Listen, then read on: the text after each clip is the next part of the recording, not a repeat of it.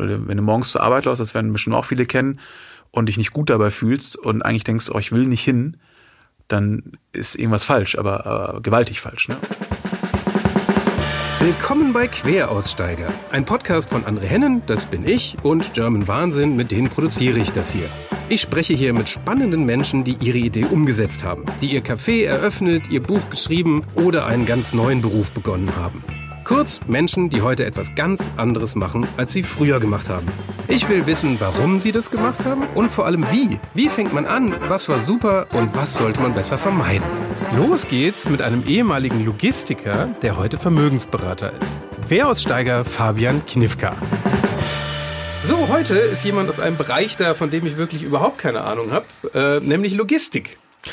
Äh, da hat er zumindest angefangen, äh, bevor er Vermögensberater wurde. Und davor hat er sogar mal fast eine äh, Ausbildung zum Koch angefangen.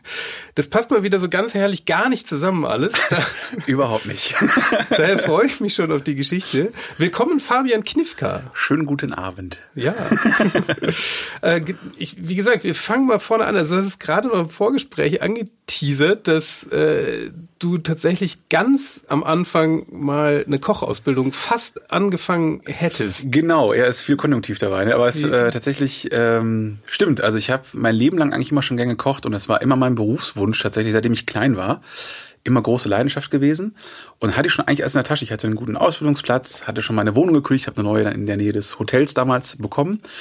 Ähm, und das war eine Woche, bevor es dann losgehen sollte.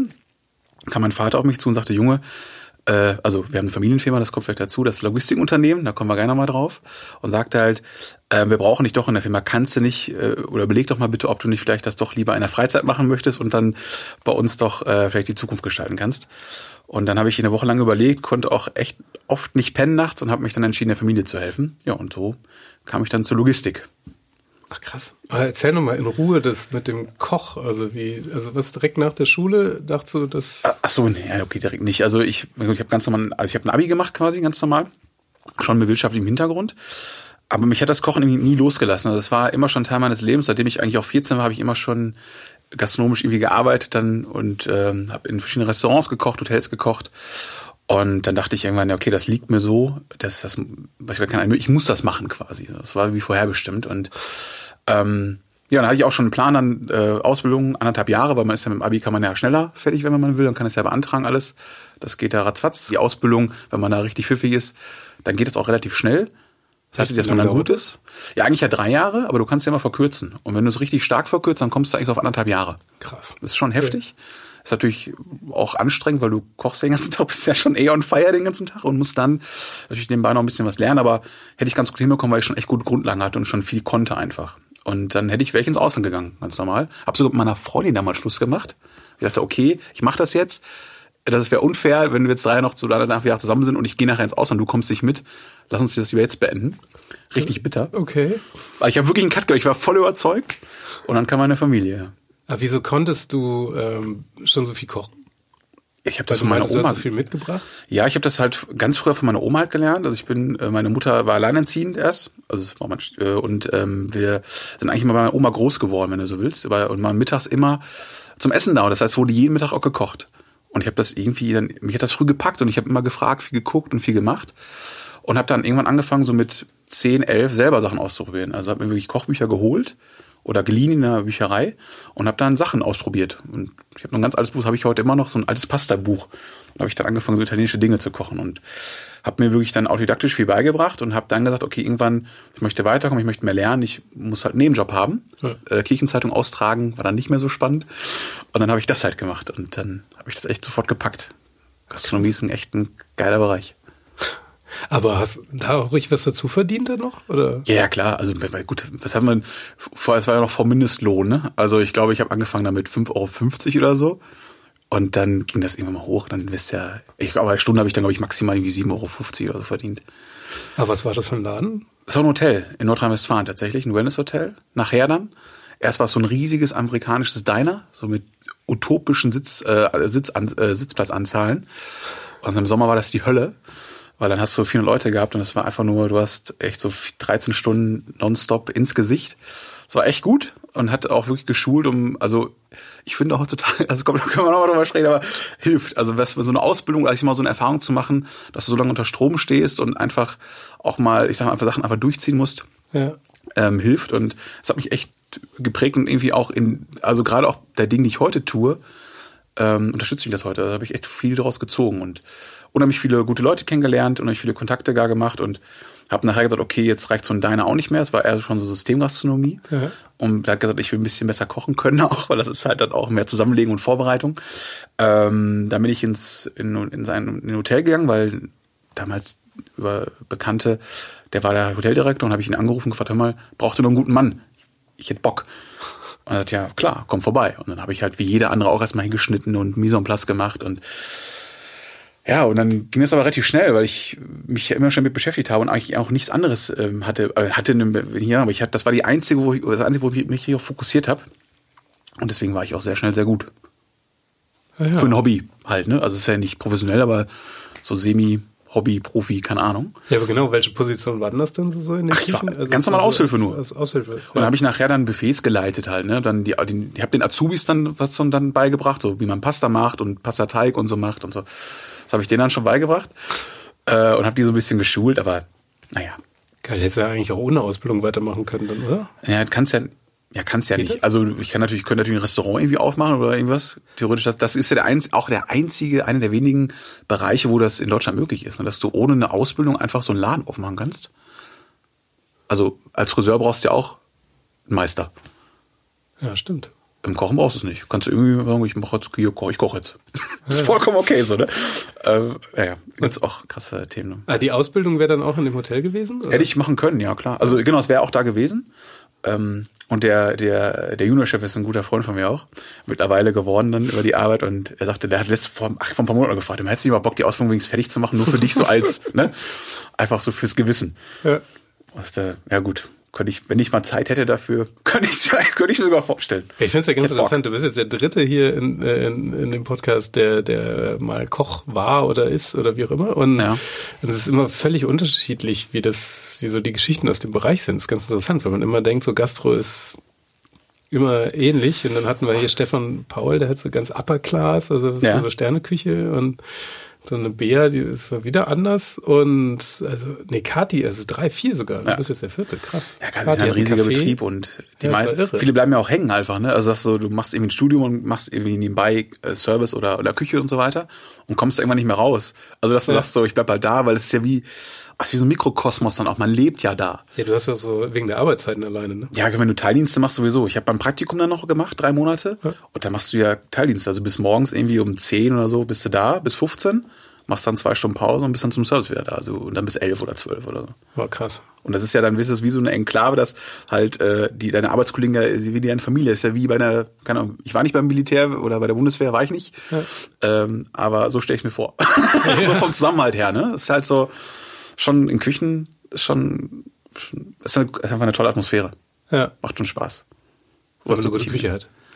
Ja, wenn man gute Leute hat. Also, was heißt noch nicht gute Leute? Es gibt in jedem Team ein Alpha und Omega, so ist ja nicht. Ne? Aber ja, ja. Ähm, die Mischung macht's nachher. Und da sind alle ja, oder viele sind da ja, wie es auch ganz lustige Charaktere. Was äh, war da lustig? Boah, so viel, also da müsste man einen extra Podcast drüber machen. Da können wir uns nochmal drei, drei Tage drüber hinsetzen. Du hast im, es ist gefühlt, war es, ich weiß nicht, ob es in Spitzenrestaurants gibt das wahrscheinlich gar nicht so, aber in immer das Gefühl gehabt, dass sich ja Service und Küche irgendwie natürlich brauchen ähm, aber irgendwie auch hassen so. Und das ist klassische ist immer so was, was auch komischerweise, glaube ich, immer, was jeder auch kennt, der in der Gastronomie arbeitet. Wenn die Küche was vorbereitet, steht irgendwie am Pass und jeder oder viele Service-Mitarbeiter, die haben natürlich den ganzen Tag Hunger, weil sie laufen wie bekloppt und schleppen mhm. wie, wie die Verrückten und kriegen aber nichts zu essen normalerweise oder haben keine Zeit dafür. Und dann nehmen die andauernd immer irgendwelche Sachen so von dem place. Und das macht alle verrückt halt, ne? Weil du bist ja, du machst ja alles und dann kommt ein Idiot und klaut dir das halt weg. Aber Ach so, äh, was, was ich eigentlich am lustigsten fand, äh, das habe ich, hab ich vor ein paar Wochen drüber gequatscht. Wenn man, wenn man so alte Kollegen wieder trifft, dann ist es ja meist so, dass man so alte Geschichten rausholt. Ja. Und da war es eher, wie man so die neuen Azubis so ein bisschen verarscht hat. Also, ähm, ja, keine Ahnung, das wird aber auch jeder kennen. Zum Beispiel, wir hatten, wir haben mal einen dazu gebracht, der auch keine Ahnung hatte. Ähm, wir haben gesagt, hier der, wir haben nur noch Langkornreis. Mhm. Wir brauchen, müssen Risotto machen. Also wir haben keinen Rundkornreis. Kannst du den Langkornreis mal jetzt rundrollen, damit der rund wird? Ja. Und er hat es einfach durchgezogen, bis er irgendwann, aber es geht nicht, das geht nicht. Und also das ist so, solche Sachen halt. So ne? richtig, mies, richtig herbe fies natürlich. Oder such mal das Fenster im Froster und so. Naja. Ja, klar. Klassische. Dinge. Sehr schön. Als du, als die Familie dann gefragt hat, ja. Also du warst, du hattest Ausbildungsvertrag in der Tasche und ja. äh, dann sagte die Familie, mach doch mal lieber bei uns mit. Was, was, was macht man da? Also. Es ist, also, wie gesagt, es, äh, boah, es war also es war unheimlich eine, also unheimlich schwere Entscheidung, ähm, weil man ja immer auch ein guter Sohn sein will. Also man hat ja der Familie immer was zu verdanken auch, ne? Man will ja nicht undankbar erscheinen oder ähm, und es war halt wirklich eine schwere Entscheidung, sagen, okay, gebe ich mir jetzt meinen Traum auf und helfe meiner Familie oder zieh's halt durch und bin halt in deren Augen vielleicht dann weiß ich ja nicht, aber natürlich auch sehr egoistisch und will ich das, kann ich das mir verantworten. Heute glaube ich würde ich anders reagieren damals ähm, war ich, ich war immer ein guter Junge und ähm, und habe dabei natürlich auch meine Chancen. Das war natürlich nicht nur irgendwie, äh, weil ich gesagt, andere Möglichkeiten waren ja da, aber natürlich war es auch spannend, ein Unternehmen mit, mitgestalten zu können. Also das Unternehmen meiner Eltern war relativ jung noch, das war da glaube ich zweieinhalb Jahre ungefähr erst alt. Und das heißt, man konnte noch viel mitgestalten, viel machen. Und es war jetzt also auch nicht die Entscheidung war jetzt nicht nur schlecht oder so, sondern im Nachgang so, das hat natürlich auch viel gebracht und da wäre ich auch nicht da, wo ich heute bin. Was war das für ein Unternehmen? Also wie muss man sich das vorstellen? Also wie gesagt, ich habe wirklich du hast gar Logistik kein, okay, überhaupt ist, keine Ahnung. Okay. Ich fange gerne mal bei Null an. Huh. Ähm, also es gibt natürlich klassische Speditionen, die machen, ich weiß nicht, was kennst du wie Schenker oder oder Daxa oder so so große Player. Ja. Ähm, da kannst du ja jede Art von Fracht irgendwie versenden über diverse Wege. Ob das jetzt im Stückgut ist, dass du halt so wie auf LKW Sachen zur Sendung zusammengestellt werden, die dann zu einem irgendeinem ja, irgendeinem Punkt hingebracht werden, die von da aus wieder verteilt werden in Kleinsendungen oder du verschickst ganze Ladungen, ganzen LKW zum Beispiel kaufst du ein und verschickst den, befrachtest den. Ähm, unsere, unsere Nische war immer schon eher so Termine und Sonderfahrten. Das heißt, ein Kunde hat ein direktes Problem, was mhm. zeitlich sehr kritisch ist. Keine Ahnung, irgendwo bei einem Industrieunternehmen steht ein Band still, da fehlt ein Teil, das muss angeliefert werden. Und das muss dann jetzt sofort abgeholt werden und dann sofort dahin gebracht werden. Also von A nach B und nicht jetzt über äh, C, D, E, irgendwie so. Und das war eigentlich mal das Kerngeschäft. Und ähm, das heißt, ein sehr schnelllebiges Geschäft, sehr intensives Geschäft, weil es natürlich, äh, man weiß nie, wann es passiert. Mhm. Also das ist halt, ist halt, jetzt kriegst du einen Anruf und jetzt muss er reagieren. Und das wäre so ein bisschen in der Gastronomie, das, das, ist, das verbindet das so ein bisschen. Du bist halt immer im Feuer, also in der Disposition, das ist die klassische Abteilung, wo dann quasi die Frachten verteilt werden und An- und Verkauf auch passiert, oft in kleineren Läden. Und ähm, da war ich halt am liebsten, weil da, da ist es wie, das kann ja wie eine Wiener Schlacht gefühlt, so, ne? So, so stelle ich mir das zumindest vor, dass, weil ich hatte immer zwei Telefone und du führst dann so 500 Gespräche am Tag gefühlt und hast dann einen hier einen Fahrer auf der Einleitung, auf der Anleitung einen Kunden und am besten noch irgendwie bist du noch per Mail gerade dran. Und das machst du alles parallel und das ist ziemlich cool.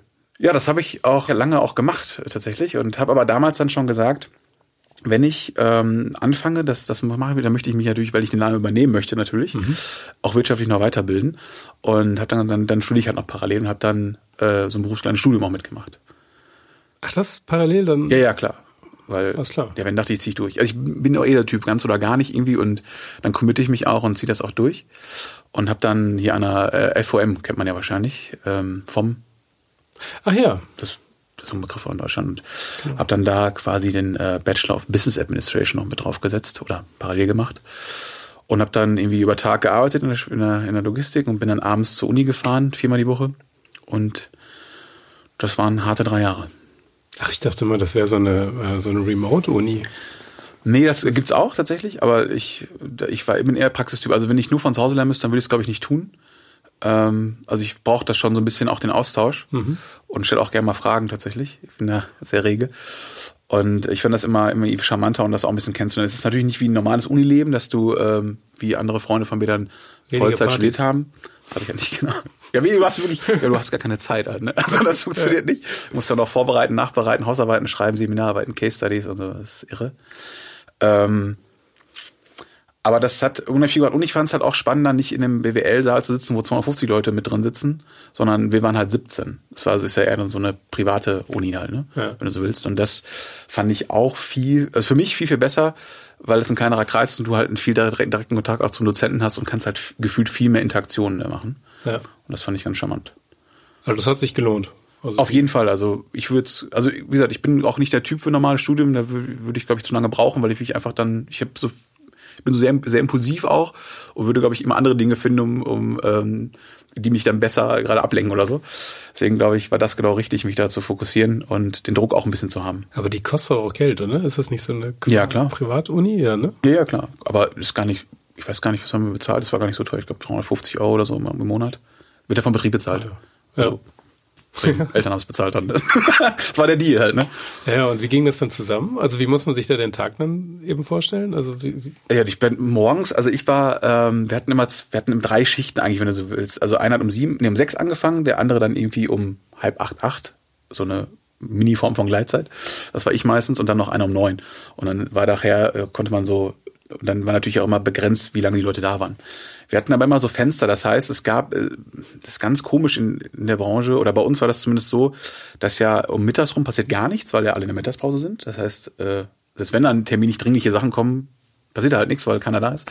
Ähm, das heißt, du hast morgens guckst du erstmal nach, passt das alles? Dann kriegst du natürlich noch tausend Anrufe von den Fahrern, weil irgendwas nicht funktioniert. Und das kennt man ja von DL-Booten auch.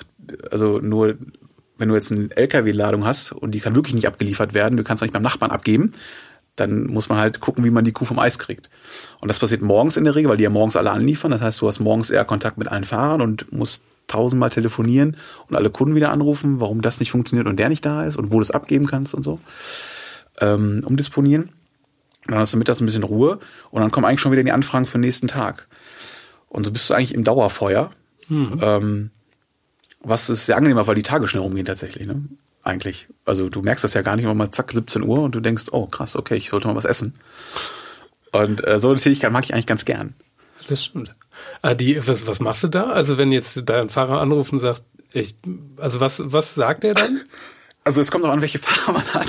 Okay, gut, also ich sag mal, seitdem die, ich sag mal, die Liberalisierung des äh, Verkehrsmarktes äh, so ein bisschen aufgegangen ist, also dass so auch Osteuropa mit reinspielt und man ja eigentlich überall Fahrer bekommen kann und Subunternehmer kriegen kann, die jetzt hier rumfahren können. Also früher war das ja ein bisschen anders.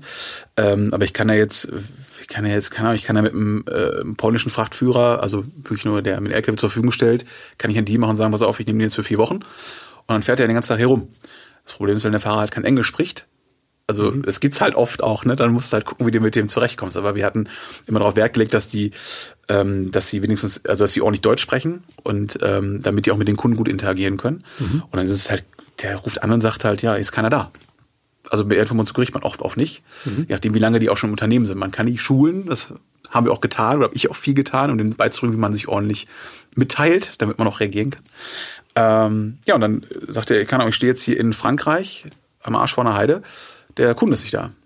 Ja, dann musst du den jetzt in Frankreich kriegen. Aber meistens ist ja der, also der Empfänger nicht gleichzeitig der Auftraggeber.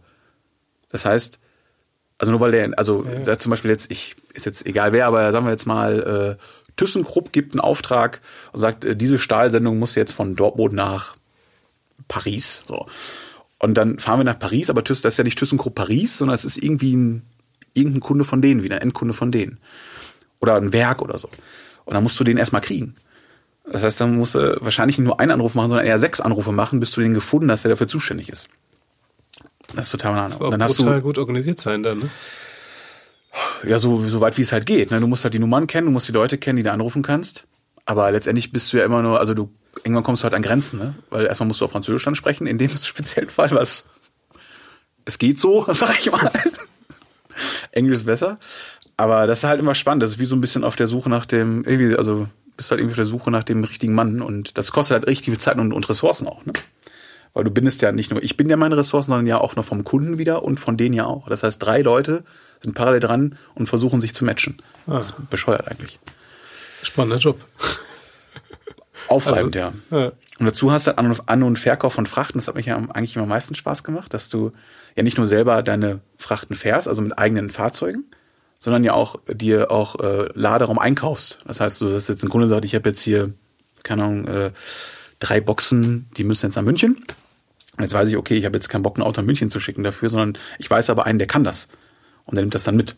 Mhm. Und dann ist natürlich Preisverhandlung. Das heißt, ich muss ja dem Frachtführer einen Preis geben, der muss ja Geld verdienen.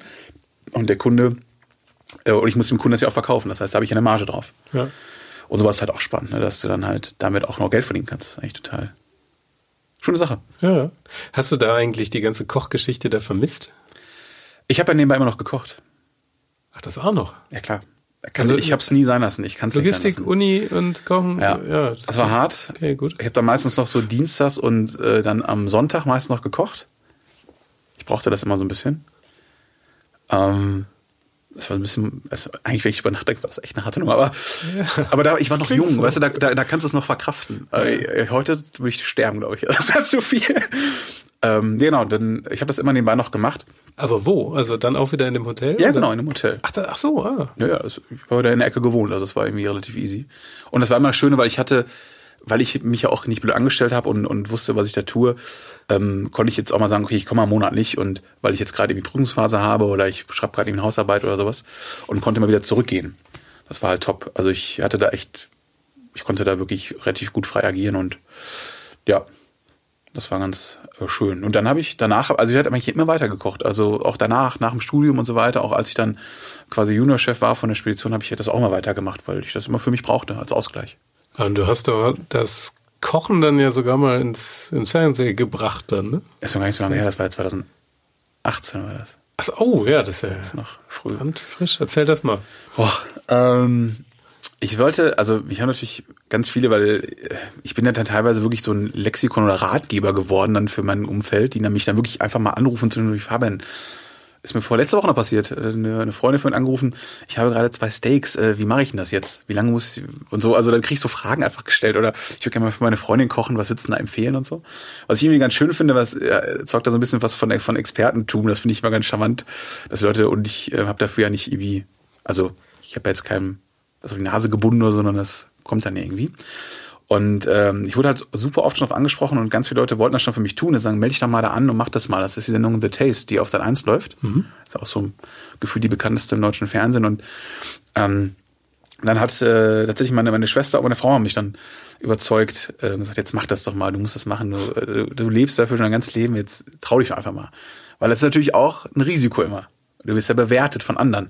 Ja. Und das ist natürlich auch nicht so cooles Gefühl, weil, also ich war vorher noch nie so im Fernsehen, kannte die Leute ja auch nicht. Das sind ja schon hochrangige Profiköche, die ich auch sehr bewundere. Und ähm, dann, wenn du da wirklich dahin kommst und dir sagt einer, dein Essen ist, ist halt scheiße. Was ist denn dann los? Also wie fühle ich mich dann, weil ich also das muss man, ich weiß nicht, also ich fand, ich habe, da hatte ich Angst vor tatsächlich auch, weil ich dachte, okay, wenn nicht einer schlecht bewertet, wie kommst du denn damit zurecht? Ja, du hast doch eine Vorrunde, oder? Also die nicht im Fernsehen ist, oder? Ja, na klar. Aber gut, ich dachte schon, dass ich da durchkomme. Ja, ja. Also selbstbewusst bin ich, war ich dann schon, ne? ähm, ja, genau, du, also das war eigentlich ganz einfach, du, du werbst dich, wirbst dich halt online und dann äh, machst du ein, zwei Casting-Schritte damit. Und dann musste tatsächlich einmal Probe kochen. Ich bin nach Köln gefahren zu der Produktionsfirma, eingeladen und dann darf man da aber noch Sachen vorbereiten, schon mit Vorgaben und dann muss man halt kochen. Und dann ist man so einer ja, so einer komisch eingerichtet, das war gar keine Küche, das waren ein paar Tische und da war da irgendwie so eine Induktionsplatte drauf und dann mhm. kocht man da und dann laufen die ganze Zeit rum und versuchen es so zu machen, als, als wärst du im Fernsehen, dass die halt, dass die halt überprüfen können, kannst du überhaupt reden? Bist du vielleicht zu nervös oder machst du alles kaputt oder weiß nicht, damit die mhm. auch feststellen können, bist du überhaupt tauglich. Und das lief dann auch ganz gut. Und dann ähm, hatte ich noch so irgendwie ein, zwei ähm, Interviews noch dabei und dann wurden dann die letzten nach München eingeladen zum Kochen im Fernsehen quasi. Ja. Und ähm, dann kochst du da wirklich auch, also dann bist du auf jeden Fall im Fernsehen, bist da gezeigt, kochst dann da im Studio komplett und wirst dann auch bewertet. Und dann geht's dann darum, wer dann, welcher Koch dich dann, da gibt's ja so Buzzer oder sowas, so Drücker oder so, und dann können sich entscheiden, wollen die dich haben oder nicht. Und dann bist du in den Teams. Und ich bin dann zum, ich hatte, ich stand dann, dann oben auf der Bühne, war dann fertig.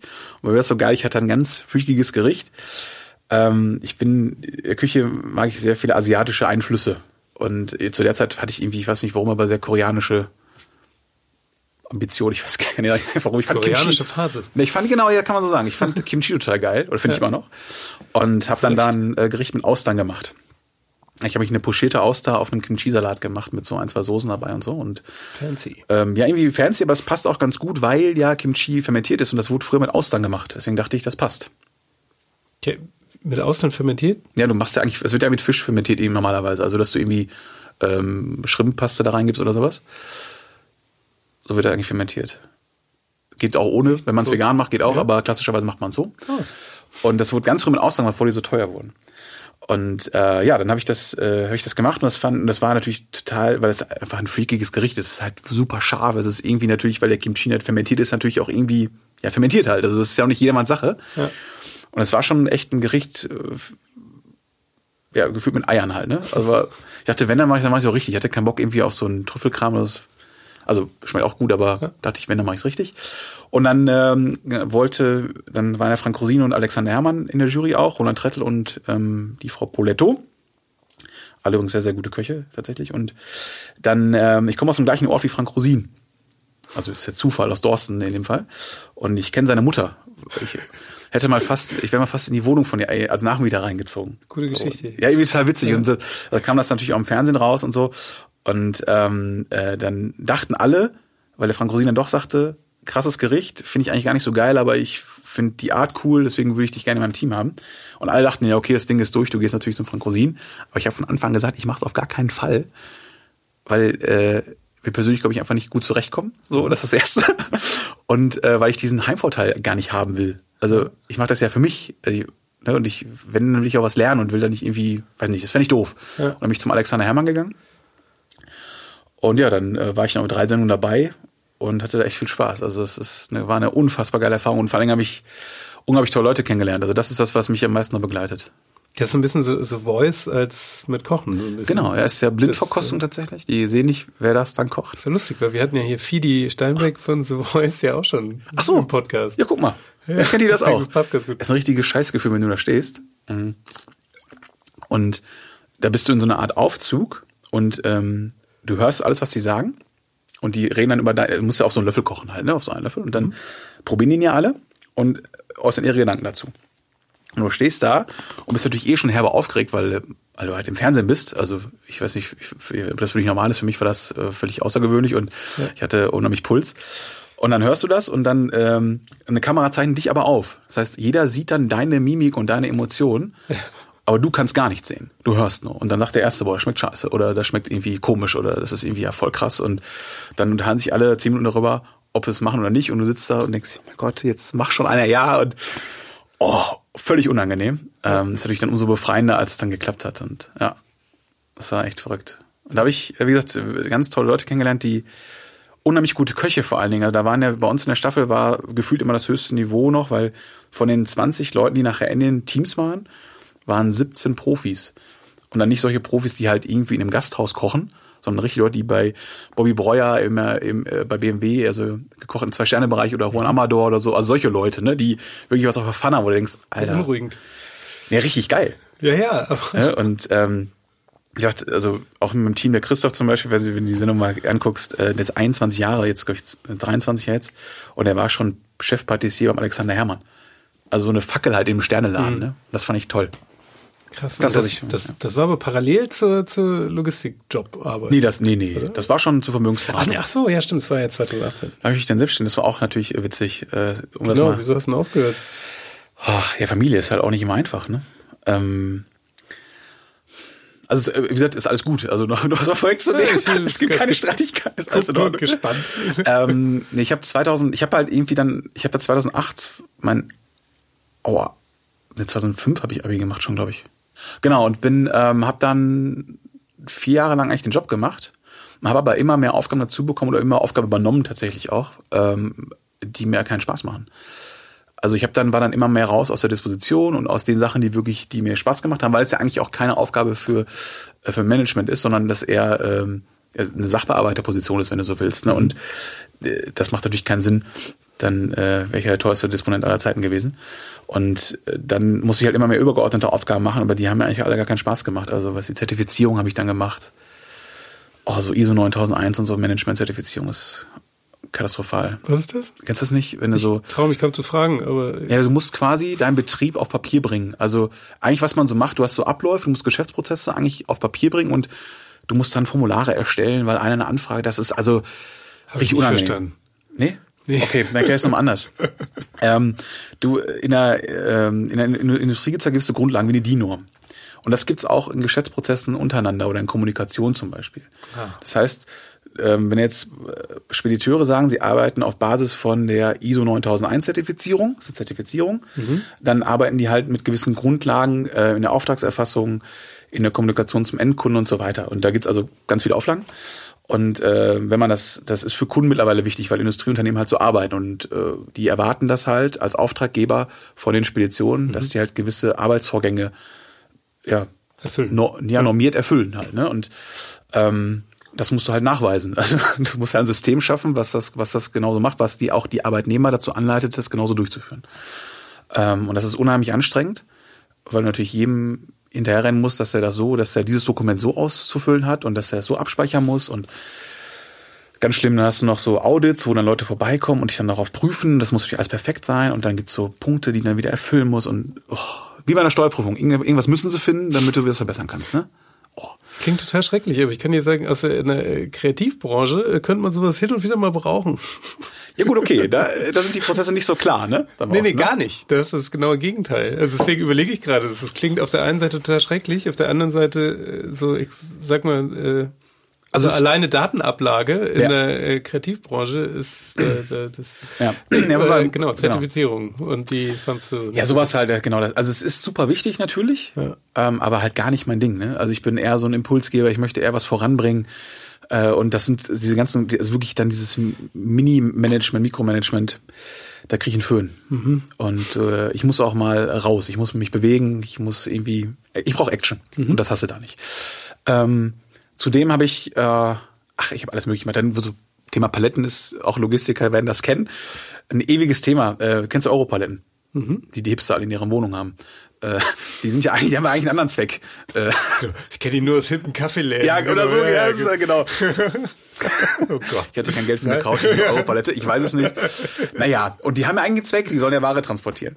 Und da, ja, komisch, da, das ist, das ist verrückt. Ne? Jetzt weiß ich das auch. Genau, und da gibt's halt einen riesen Handel. Und ähm, das ist natürlich auch ein Wertkreislauf, der da entsteht, weil wenn ich äh, Ware auf Paletten lade und die zum Kunden bringe, dann tauscht man die. Das mhm. heißt, ich gebe volle ab, also beladene Palette und kriege leere zurück. Das ist dann wie ein Tauschmittel wird das eigentlich genommen. Ähm, das funktioniert noch nicht in den Kreisläufen, weil entweder äh, die Empfänger keine haben, um die zu tauschen, oder also es gibt tausend andere Gründe. Und dann gibt's ja Palettenmodelle, theoretische, die funktionieren, aber die gehen in der Praxis halt nicht. Und ich habe mich damit echt auseinandergesetzt. Also dann wissenschaftlich, weil ich darüber auch mal eine Case Study geschrieben habe an der Uni. Ich dachte, jetzt reicht's mir. Über Paletten? Ja, klar. Aber ich konnte es nicht lösen das hat mich echt äh, beschäftigt nachts schon, weil ich dachte, das kann doch nicht sein, dass man so einen Schwund hat. Also du hast halt natürlich auch Verlust, weil die Fahrer das nicht richtig nachhalten. Da geht es um Dokumentationspflicht und Dokumentation und das, wenn menschlicher Faktor dabei ist, ist der immer fehlerhaft irgendwann. Ne? Also und das macht, das hat mich verrückt gemacht, weil ich dachte, das, das kann doch nicht sein, das ist doch nicht schwierig, zwei Zahlen auf ein verdammtes Blatt zu schreiben und das gegenzeichnen zu lassen. Das geht doch gar nicht. Aber ja, ist es. Und dann verschwanden immer mehr, immer Paletten. Und dann hast du halt Schwund und das sind halt mehrere tausend Euro im Jahr. Jetzt ist natürlich immer die Frage, macht das Sinn, dass sich jemand hinsetzt, als Ar also Arbeitskraft darauf verwendet, die ja auch Geld kostet und das Problem löst? Und das tut es nicht. also es hat nachher, also jetzt in, in unserer Größe, bei der Firma meiner Eltern, keinen Sinn mehr gemacht, das zu tun, weil es einfach äh, sich nicht gelohnt hat. Also da war, ich hatte, konnte meine Zeit dann in etwas anderes stecken ja. und einfach die 7.000, 8.000 Euro halt dann so im Jahr halt, das ist halt so, wie es ist. Also immer noch günstiger, als wenn ich es gelöst hätte. Mhm bekloppt. Und dann hast du aufgehört. Und dann habe ich aufgehört damit, ja. Ich hatte einfach dann immer das Gefühl, ich mache immer mehr Dinge, die keinen Spaß mehr machen und war irgendwann so frustriert. War aber auch schon so effektiv in meinen Aufgaben, dass ich nicht mehr acht, neun Stunden gearbeitet habe, sondern vielleicht noch viereinhalb oder so. Und weil ich die Prozesse so schnell und so effektiv erledigen konnte, dass ich nicht mehr brauchte. Mhm. Und es gab irgendwann auch nicht mehr zu tun, dass ich jetzt irgendwelche Felder machen konnte, keine Ahnung, irgendwelche Kostenrechnungsdinger oder so. Und ähm, war damals aber noch nicht so weit, dass ich gesagt habe, okay, ich greife jetzt mal an und mache jetzt einen eigenen Vertrieb daraus. Also das habe das hab ich auch irgendwie nicht hinbekommen oder habe mir auch keine Gedanken darüber gemacht. Ich habe nur gemerkt, ich will das nicht mehr tun. Weil ja. wenn du morgens zur Arbeit läufst, das werden bestimmt auch viele kennen, und dich nicht gut dabei fühlst und eigentlich denkst, oh, ich will nicht hin, dann ist irgendwas falsch, aber äh, gewaltig falsch. Ne? Und so wollte ich mein Leben halt nicht verbringen. Und dann, ähm, dann wurde meine Tochter, ich habe eine Tochter tatsächlich, äh, ist mittlerweile auch acht. Und ähm, das war 2011 und dann habe ich gedacht, okay, jetzt muss ich irgendwas ändern, weil keine Ahnung, das war immer, da ging nochmal so ein, so, ein, so, ein, so ein Ruck durch mein Leben tatsächlich. Das verändert, du hast ja auch Kinder, mhm. das verändert einen. Und ähm, ja, oder? Ja. aber herbe, ne? Also da. Ja, aber du willst vorher immer nicht so wahrhaben. Die, die Welt dreht sich einmal, ne? Und, ja. ähm, und das hat mich nochmal, ja, wirklich auf einen anderen Weg gebracht.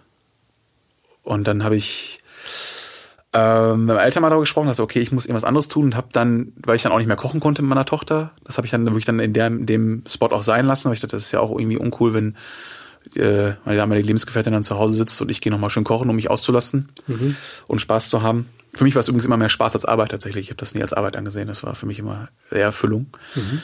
Und ähm, dann habe ich, äh, dann mein bester Freund und äh, Trauzeuge und ein ganz toller Mensch hat damals äh, im Studium schon mit Vermögensberatung angefangen, um jetzt mal den, den, die Brücke zu kriegen. Ja. Das korreliert so ein bisschen.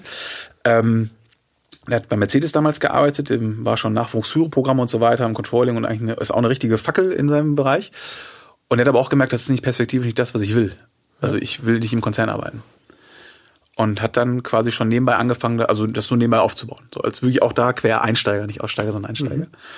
Und hat mich dann erstmal beraten tatsächlich. Also ich bin erst Kunde geworden, weil ich damals einfach auch nicht, weil es mir jetzt immer, wem war es persönlich gar nicht wichtig. Also ich habe das für die Firma und so alles geregelt, aber habe das für mich persönlich gar nicht ähm, genutzt, mein Wissen. Ich habe es einfach in der Kiste gehabt oder alles, was ich hatte, war in der Kiste und eigentlich war mir alles scheißegal. Mhm. Und er hat das dann einmal aufgeräumt, wir haben das zusammen gemacht, weiß ich auch noch, der war ein cooler Abend. Und dann fand ich das Konzept total sinnvoll und fand das total spannend, die Arbeit und die Arbeitsweise. Und als er mir auch so vorgeschwommen hat, dass er sagte immer, das ist eigentlich das, was ich mal Leben machen will und äh, nicht im Konzern, dachte ich, okay, wenn er das schon sagt und ich meine, ich kenne ihn ewig, mhm. da ist schon was dran halt. Und wir ticken sehr ähnlich und sagte, pass auf, guck dir das mal an, weil ich glaube, das ist auch was für dich. Und ich weiß, wie frustriert du bist. Das könnte tatsächlich auch eine, eine Alternative für dich sein. Mhm. Und dann habe ich das gemacht, habe mir das nebenbei ein bisschen angeschaut, habe ähm, ein bisschen reingeschnuppert, habe mich da äh, kundig gemacht und so weiter und Schulungen besucht und so. Und ähm, habe dann die Praxis ausprobiert und habe dann gemerkt, okay, das liegt mir echt gut.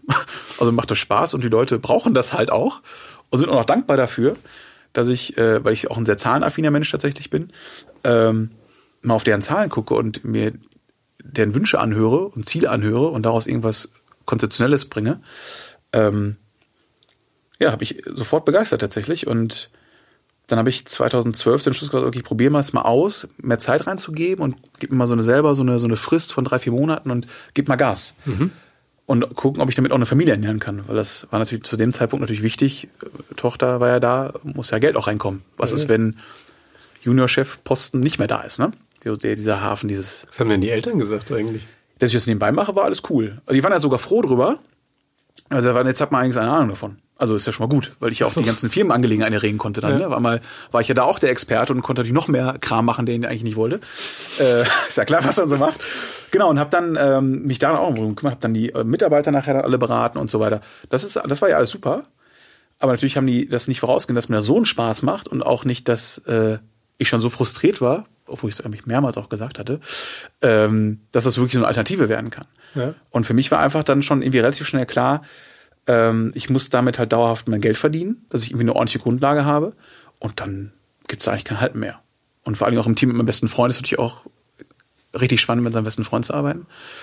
Ähm, und es war auch wesentlich angenehmer als mit meinem äh, Vater, ohne ihn jetzt zu nahe zu treten, aber wir sind halt auch sehr verschieden und haben eine ganz andere oder eine ganz sehr unterschiedliche Auffassung von von Wachstum oder generell von, von, von Führung und, und von Unternehmertum. Und ich wollte halt noch, ich wollte ja mehr, also ich wollte ja wachsen und ich wollte was aus der Firma machen und so. Und mein ähm, Vater wollte ja so eher, eher organisch und dann eher verwaltend tätig sein, weil er, ja, muss ja nicht noch, wie, keine Ahnung, also ich habe es bis heute nicht verstanden, aber ähm, der wollte gar nicht mehr die Pace gehen.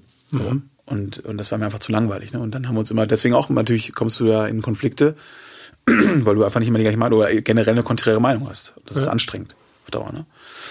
Naja, und in meinem besten Freund war das halt nicht so. Wir wollten, wir hatten ganz klare Ziele und gesagt, alles klar, wir ziehen das durch und machen das zusammen und bauen uns was auf. Und das war halt noch im Ruhrgebiet. Und dann habe ich 2000, das kann man ja mal so sagen, das war ganz witzig, weil das wirklich ein wichtiger Punkt war, weil das für mich ein Beweis war, dass es funktioniert. Da habe ich im 2012, im Dezember, habe ich das erste Mal mehr, also wirklich verdient als in meinem Hauptjob.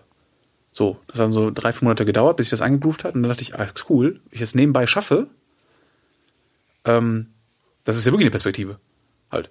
Ja, klar. Und dann habe ich durchgezogen. Und, das so, und dann habe ich meinen Eltern im Februar gesagt, wir müssen mal ernsthaft reden. Ich glaube, ich gehe. Ich muss was anderes machen. Ich muss was eigenes aufbauen. Und dann waren die erstmal natürlich ein bisschen perplex und ein bisschen geschockt. natürlich sauer, obwohl er, ich glaube, sie waren eher enttäuscht, weil sie es gar nicht so am Kommen sehen. Ähm, und dann haben wir dann ausgiebig darüber gesprochen, haben uns da dann auch, waren, dann nachher waren alle mit fein und habe mich dann im Mai 2013 selbstständig gemacht. Dann raus aus dem Film, habe noch zwei Leute für meinen Job, dann zwei Leute eingearbeitet, obwohl ich nur viereinhalb Stunden dafür gebraucht habe am ja. Tag. Weißt du schon Bescheid. Und ja, seitdem bin ich selbstständiger Vermögensberater. Hört sich echt Banane an. Ist klar. Erklär mal den Job. Also was machst du da? Also wie sieht so der, der typische Arbeitstag eines Vermögensberaters aus? Jetzt, ich glaube, den, ja doch, den gibt's schon. Aber tatsächlich im Moment ist es so, dass jeden Tag anders ist. Also ich, klassischerweise ist es so, du machst natürlich diverse Aufgabengebiete. Ich glaube, grundsätzlich kann man sagen, dass es für mich einer der kreativsten Jobs ist, die man überhaupt haben kann, weil du in allen Bereichen des ja, des finanziellen Lebens, das der die Person betreffen, irgendwie agieren kannst. Also du kannst ja, ob das Thema generell Bankenthema ist, ob das der Absicht, also äh, Versicherungsthemen sind, Altersvorsorge, Investment, äh, Kredite, Gesundheitsvorsorge, Krankenversicherung, Steuern bedingt, also dass man da auch drauf gucken kann. Ähm, also es gibt wirklich unheimlich viele Gebiete, auf denen man äh, aktiv sein kann.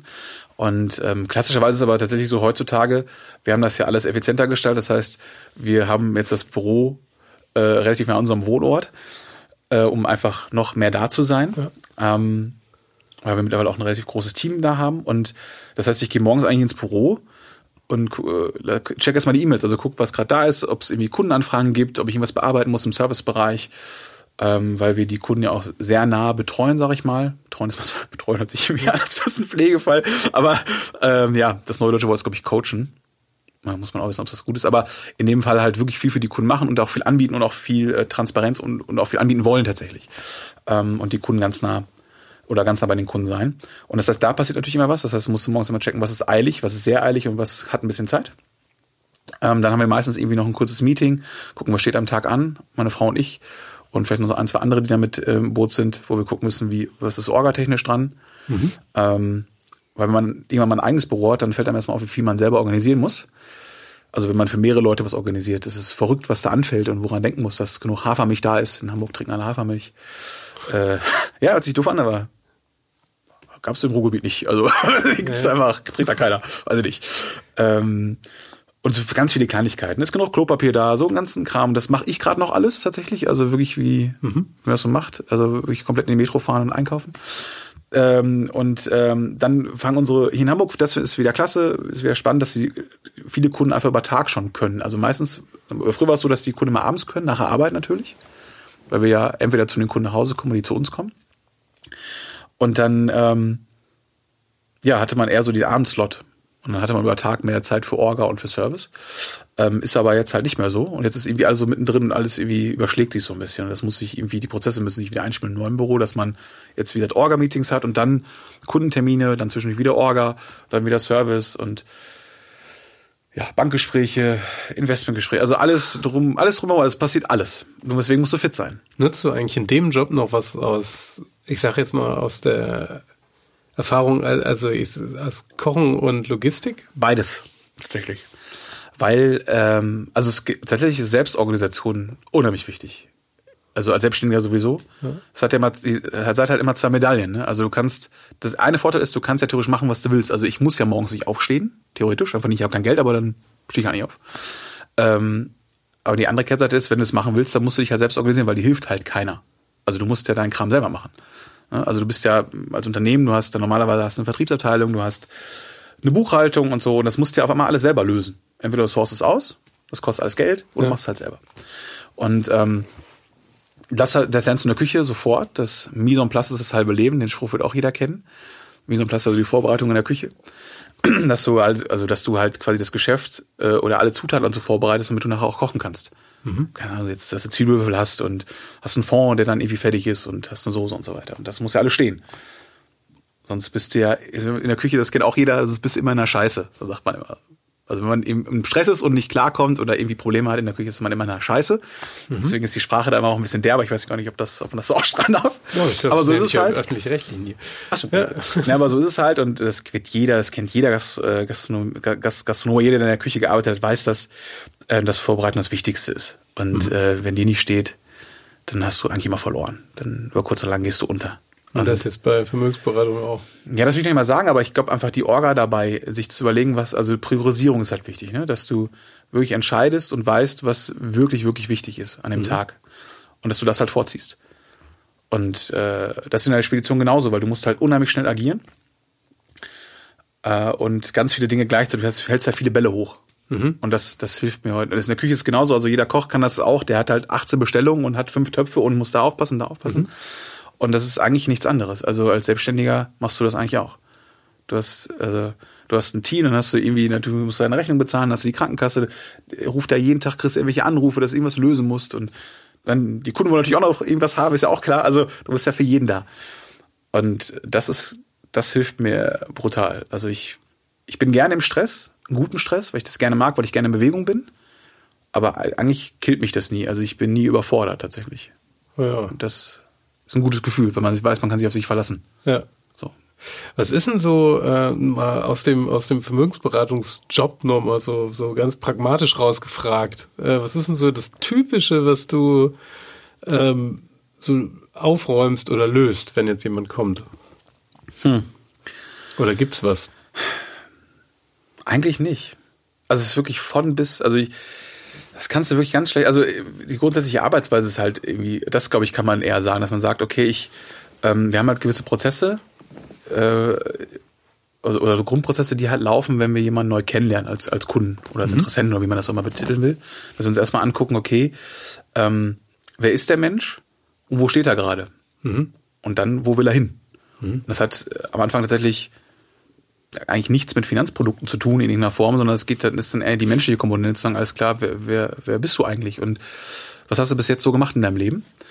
Und, ähm, und dann anzugucken, was, was, was, was, was möchte der Gegenüber von mir oder was, was will er vom Leben und zu gucken, okay, ist es eine Immobilie vielleicht später mal? Mhm. Also es gibt ja so klassische fünf in Deutschland. Immobilie ist immer ein wichtiges Thema. Aktuell sowieso. Ist ja sehr akut. Ähm, und dann machen wir wie so eine Anamnese, wie beim Arzt. Wichtige fünf, was meinst du? Ja, so, so, ja, so wichtige, also fünf Themen, die meistens irgendwie, äh, also wichtig sind, sind, also irgendwie Familiegründe ist immer dabei, Kinder sind immer dabei, ein Auto ist oft dabei. Das sind so klassische Dinge, die den, also, die dem deutschen also, Kunden wichtig sind, gefühlt. Also, mhm. wir sind das so Sachen, die immer wiederkehren. Äh, das ist regional ein bisschen unterschiedlich. Äh, deswegen, ich habe ich hab natürlich die Regionalität immer nur Ruhrgebiet und, und hier oben Hamburg. Aber da ähm, in Hamburg hast du viel mehr die Selbstverwirkungskomponente dabei, dass die Leute viel mehr reisen wollen tatsächlich und ähm, ja viel mehr, wie soll ich das sagen? Diese Work, also Work-Life-Balance, ein abgekauter Begriff, aber es ist tatsächlich so, der ist halt in Hamburg gefühlt noch wichtiger geworden in den letzten Jahren, dass Leute gerne mehr Freizeit haben, dafür aber auch auf Geld gerne verzichten, tatsächlich. Also, mhm. dass sie sagen, ich habe mein Auskommen, ich komme zurecht, ich mache damit keine Luftsprünge, aber ich habe halt, ich habe daneben aber ein viel ausgefüllteres Leben für mich. Aber also, das ist ja auch nicht nur Hamburg. Ich sag, ja, nee, das gibt's wahrscheinlich woanders auch. Mir ist halt hier nur aufgefallen, weil ich jetzt hier ja. noch gar nicht so lange bin und das ähm, mir halt in, in, in Relation zum Ruhrgebiet halt sehr auffällt. Ja. Und vielleicht auch im Vergleich zu mir tatsächlich, aber ähm, das ist äh, hier, finde ich, ganz, ganz, ganz schön, weil Leute halt ganz andere ich sag mal, Träume und, und, und Wünsche auch noch haben und ganz andere Ansprüche noch mal haben. Also hier ist das Klassische, was ich hier jetzt auch zum ersten Mal gehört, dass einer, dass jemand sich einen Bulli kauft und dann damit irgendwie zwei Monate irgendwo hinfährt. Kann ich auch in meinem Bekanntenkreis nicht vorher. Aber hier machen das echt ganz viele. Mhm. Finde ich cool. Also schöne, schöne, finde ich geil. Also, mein Gott. Ähm, und sowas halt überhaupt zu machen, dass man überhaupt daran denkt, ich, wie kriege ich es hin, dass ich drei, vier Monate mal weg kann. Mhm. Und man will ja nachher auch wiederkommen. Also, das heißt, ich habe ja normalerweise weiterlaufende Kosten und so. Das ist ja, das muss ja alles geplant werden. Das ist ja nicht mal eben so, sondern das bedarf ja einiger Planung. Nicht nur, was die Reise angeht, sondern auch, was passiert denn mit dem, was ich hier habe und äh, wie geht's danach weiter. Ja. Und das finde ich halt, das ist eine Sache, die finde ich hier sehr, sehr spannend ist. Aber grundsätzlich kann man eher sagen, dass wir wie beim Arzt Anamnese machen. Wir gucken, wo tut's denn weh? Mhm. Stellen ganz, ganz viele Fragen und versuchen eigentlich eher auf die persönliche Ebene zu kommen, dass man wirklich ähm, eine partnerschaftliche Geschäftsbeziehung hat. Weil mhm. das ist das Wichtigste, weil es geht immer um Langfristigkeit. Wenn wir Konzepte quasi für Menschen erstellen, dann sind die immer langfristig ähm, und auch ganzheitlich. Das heißt, wir gucken schon, dass wir in jedem Bereich das Beste rausholen. Je nachdem, was da auch gewünscht ist natürlich, ne? Mhm. Präferenzen, aber und versuchen das in Einklang zu bringen mit den Zielen und Wünschen. Was ist denn so die deine wichtigste Erfahrung aus dem aus dem Job jetzt? Also was die, die du nicht missen willst für dich. Ähm, tatsächlich die Falls Menschen, du dort Koch wirst. Achso. Nein, Quatsch. Ich glaube, ich mache, also ich glaube, ich werde irgendwas in die Richtung werde ich immer noch machen, also hundertprozentig. äh, die, also ich glaube einfach die menschliche Komponente, das ist, äh, wie soll ich sagen, das Wichtigste in einem Job ist tatsächlich der Mensch. Also bei der ganzen Digitalisierung, die heutzutage stattfindet in allen Bereichen, merkt man immer wieder, und darüber bin ich sehr, sehr froh, weil ich da auch selber so ticke, dass, dass wir ohne andere Menschen nicht zurechtkommen. Also, dass wir den Rat von anderen brauchen, die Expertise von anderen brauchen und das vor allem das Vertrauen in andere brauchen. Mhm. Dieses Menschen brauchen Menschen, das ist gefühlt äh, präsenter denn je. Also, weil ich kann natürlich irgendwo, ich kriege fast alles online, ich kann mich ja informieren über alles Mögliche, aber ich weiß halt nie, wer das, wer den Content kreiert hat, wer dahinter steht. Und ich, ich brauche immer einen Menschen, auch den ich mal anschreien kann, habe ich ein besseres Gefühl, als wenn ich in Hotline anrufe oder mit in der Telefonstimme spreche. Also ich weiß nicht, ich glaube, das geht vielen auch so. Mhm. Das ist, glaube ich, das Wichtigste im Job, dass Menschen immer noch Menschen brauchen. Das bin, bin ich sehr froh darüber tatsächlich. Ja. Wenn du jetzt äh, alles drei anguckst, also jetzt Kochen und äh, Logistik und auch Familienunternehmen und äh, jetzt äh, Vermögensberatung. Ja. Was ist so, ähm, wenn jetzt dieses, dieses Wechseln, also wenn jetzt jemand drüber nachdenkt, ich möchte mich jetzt verändern mhm. oder ich versuche mal in einem ganz anderen Bereich anzufangen. Ja. Was würdest du dem aus der Erfahrung raus mitgeben? Äh, macht es einfach. Also ich glaube, es gibt nichts, also das habe ich ja selber erfahren, es gibt nichts frustrierenderes und lähmenderes, als dass man Dinge tut, die man nicht will. Oder, oder innerlich einfach, wo man merkt, man sperrt sich dagegen. Das ist so ein unschönes Gefühl und äh, man wird so unproduktiv dabei. Und ich glaube, in jedem irgendwie, also wir haben alle die unterschiedlichsten Talente und vor allen Dingen auch Power in uns, die man wirklich mal abrufen kann. Mhm. Und ob der eine halt Bock auf Florist hat oder was auch immer, ist ja wirklich vollkommen egal. Aber sucht euch einfach was, was euch wirklich Spaß macht und woran ihr Freude habt. Das ist, also es gibt immer in jedem Job gibt's Dinge, die man nicht mag. Also es ist nun mal so. Na, aber wenn ich beim, also deswegen, das kann ich nur auf mich beziehen. Ich habe mich ja für eine Selbstständigkeit entschieden, weil ich halt diese Dinge dann outsourcen kann. Also weil mir ist ja keiner weisungsbefugt. Mhm. Das heißt, wenn ich keinen Bock auf Buchhaltung habe, dass ich, was ich übrigens nicht habe, dann kann ich dafür jemanden bezahlen, der es macht. Also das ist doch das Geile dabei. Mhm. Also, dann kann ich doch die Sachen, die ich nicht gut finde, einfach jemand anders geben. Mhm. Der vielleicht sogar besser ist. Hoffentlich besser ist daran als ich. Ja. Also ich glaube, was davor wichtig ist in Entscheidungsprozessen, ähm, sich das wirklich gut zu überlegen, sich auch mal Feedback zu holen. Das ist, glaube ich, noch wichtig, auch von, also wirklich von engen Vertrauten, mhm. ähm, weil die kennen einen oft sehr, sehr gut und können auch mal so eine, wirklich auch mal eine gute Stellung haben. Und dann kann man wirklich mal so ein Bild kreieren, wo man sagt, okay, ich habe zwei, drei Meinungen, vier Meinungen mal gehört und dann den Beruf einmal austesten. Also wenn das irgendwie möglich ist. Ich weiß immer schwierig, wenn man eine Pizzeria aufmachen will, dann wird es schwierig, sich einen Pizzaofen zu kaufen, aber vielleicht dann wirklich in dem Beispiel sagen, ich frage eine Pizzeria, ob ich da mal zwei, drei Wochen parallel mal arbeiten kann. Um ein Gefühl dafür zu kriegen, macht mir das überhaupt Spaß? Ja. Kann ich das überhaupt? Weil oft ist es ja so ein Ding, ich stelle mir das vor und ich glaube, wenn ich einen Café hätte, wäre das total super und ich wäre total der gute Gastgeber. Aber vielleicht bist du einfach ein grauenhafter Gastronom. Das kann halt sein. Ne? Und da geht halt, äh, das weiß man halt vorher nicht, wenn du es noch nicht probiert hast. Und ähm, manchmal muss man die Pizza einfach mal essen, um zu wissen, wie sie schmeckt. Ein schönes Schlusswort. Ganz toll. Vielen Dank. Gerne. Schön, dass du da warst. Hat Spaß gemacht. Das war Queraussteiger für heute. Wenn es euch gefallen hat, bewertet uns gerne bei Apple Podcasts. Verbesserungsvorschläge oder Empfehlungen für Gäste schickt ihr uns am besten auf Facebook oder Instagram. Wir freuen uns, wenn ihr bei der nächsten Folge wieder dabei seid.